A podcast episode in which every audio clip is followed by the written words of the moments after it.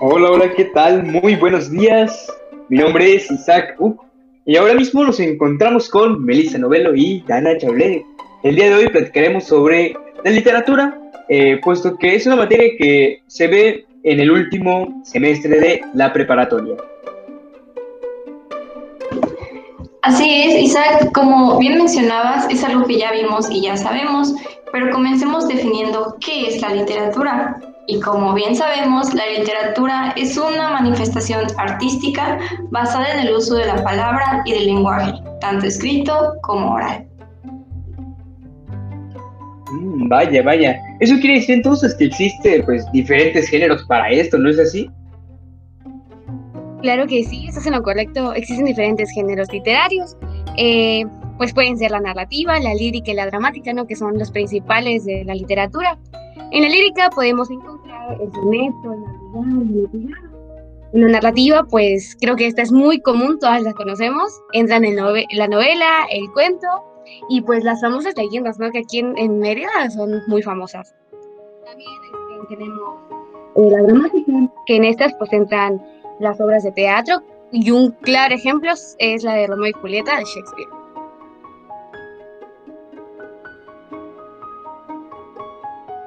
Oh. No, pues me, me, queda bastante claro en los géneros literarios, ¿no? O sea, pero, pero en sí, pues, ¿cuál es la importancia de la literatura? Muy buena pregunta.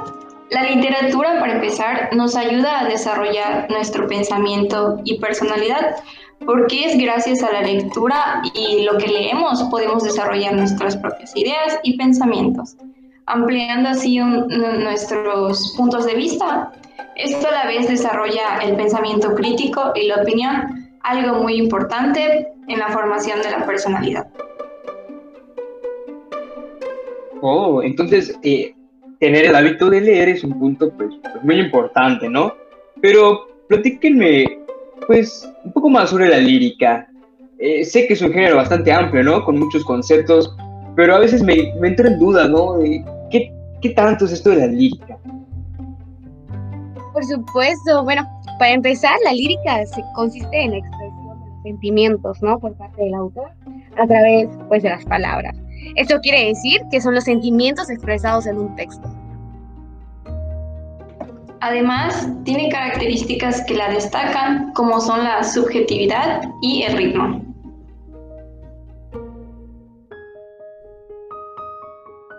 Vaya, vaya, vaya, ya, ya voy agarrando el contexto. Muy interesante, ¿no? Pero, ¿y los poemas? Bueno, en los poemas pues es muy común encontrar la lírica. Comencemos explicando un poco las características y las partes que conforman un poema. Un poema, para empezar, es irracional. Su estructura son las líneas y las estrofas y por supuesto su ritmo. Para entender mejor las características, primero hay que saber qué es la poesía. Así es, Dana. La palabra viene del griego antiguo y significa crear. Se trata de una forma de arte en la que el lenguaje humano se utiliza por sus cualidades estéticas, además de su contenido racional y semántico. Bueno, ahora hablemos sobre las partes de un poema. Estas pues suelen ser sencillas, ¿no? Consiste en la estrofa, el verso y algo muy importante para el poema es el ritmo. Y por supuesto las rimas. Oh, sí, sí, sí, he escuchado sobre, sobre las rimas. Como corazón rima con melón, ¿no? Algo así. claro, Isaac. Pero en las rimas existe una clasificación. ¿Lo sabías? ¿Una clasificación? No, no, no sabía de eso, pero, pero cuéntenme más. Sí. Tenemos dos tipos de rimas por su semejanza fónica o de sonido.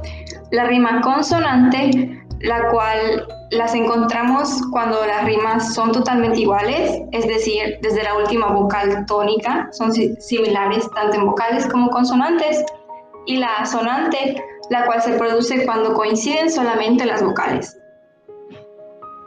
Pero también podemos clasificar la rima por su orden o distribución en los poemas. Los principales tipos son la rima continua, abrazada, encadenada y gemela. Mm, muy interesante, muy interesantes esos puntos. muy, muy importantes también de recalcar, ¿no? Pero, ¿cómo, ¿cómo se puede identificar cada una? O sea, ¿cómo lo vamos a poder diferenciar? Te explico. Parece un poco complicado, pero no lo es. La rima continua consiste en repetir la misma rima a través del poema. Para registrarlo, simplemente repetimos la letra A, dependiendo del poema. Si es arte menor, se le pondrá en minúscula, pero si es de arte mayor, se le pondrá en mayúscula. Es importante que sepas que los poemas no siempre están rimados E incluso muchas veces, sobre todo en la poesía contemporánea, no están rimados. Bueno, los versos no tienen rima ni métrica. Los versos blancos no tienen rima, pero sí tienen métrica definida. Y por último, los versos sueltos esos tienen rimas eventuales, es decir, aparecen en desorden ocasionalmente. Vaya, vaya, ya, ya, ya estoy entendiendo esto. Pero pues es muy espectacular, ¿no? Como, pues esto que me comparten. Pero tengo otra duda, espero no molestar con mis dudas. Pero, ¿por qué los poetas utilizan la rima en sus escritos?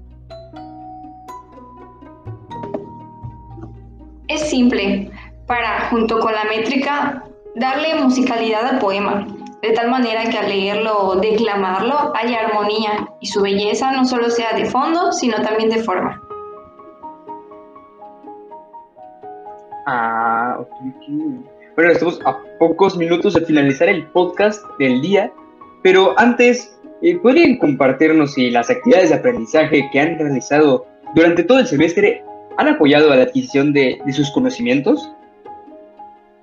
Muy buena pregunta, Isaac. Y la verdad es que sí, las hadas nos apoyaron muchísimo en la adquisición de los conocimientos, ya que fueron un elemento indispensable en este proceso. Consideramos que tienen como finalidad que trabajemos de diferentes tipos de contenidos, promoviendo en ellos una actividad creativa e intelectual.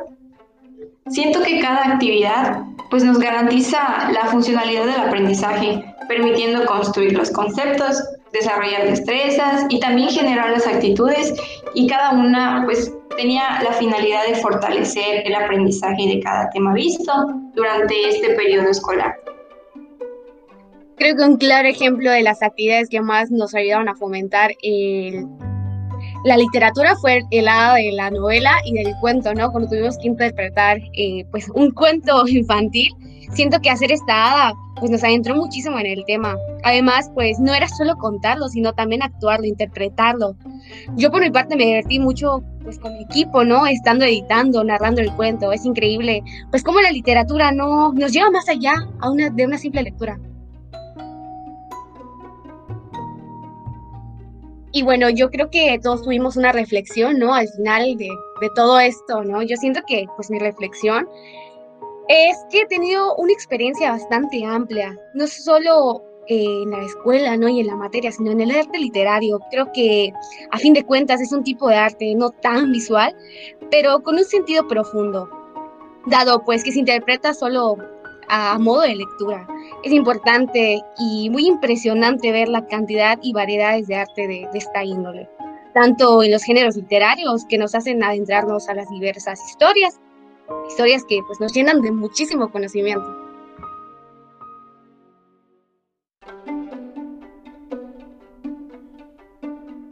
Yo también tuve una gran experiencia con el arte literario y es que esta nos muestra la belleza que hay en las palabras, en los escritos. Es impresionante. Eh, creo que es la manera de expresar el sentimiento por medio de una historia o de una anécdota una forma de apreciar los escritos y nutrirnos de esas historias tan emocionantes que hemos visto. Considero que nos beneficia a abrir la imaginación, pensar e interpretar esas historias con el fin de ampliar nuestro pensamiento y dar a conocer que la literatura va más allá de leer. Claro, claro, y eso que mencionas es muy importante, pues yo también considero que a mí eh, la literatura pues también me ha abierto el pensamiento. me ha hecho ver más allá de un simple libro, ¿no? Cuando escuchas la palabra literatura, se te viene a la cabeza algo aburrido, unos escritos cualquiera, es, algo que no te va a entretener, que es simple, que es fastidioso, pero no es así. Al momento de adentrarte a estudiarla y conocer las partes que componen eh, a, esta, a esta cuestión de la literatura, pues es bastante interesante. Eh, se comprende bien todo lo que abarca desde un simple cuento hasta una gran obra de teatro. A fin de cuentas, pues siempre tienen algo nuevo de lo cual pueden enseñarnos. Así es, pues nada, agradecerte a Tisa por este pequeño podcast que estamos terminando. Muchísimas gracias a, a los dos. Gracias, gracias.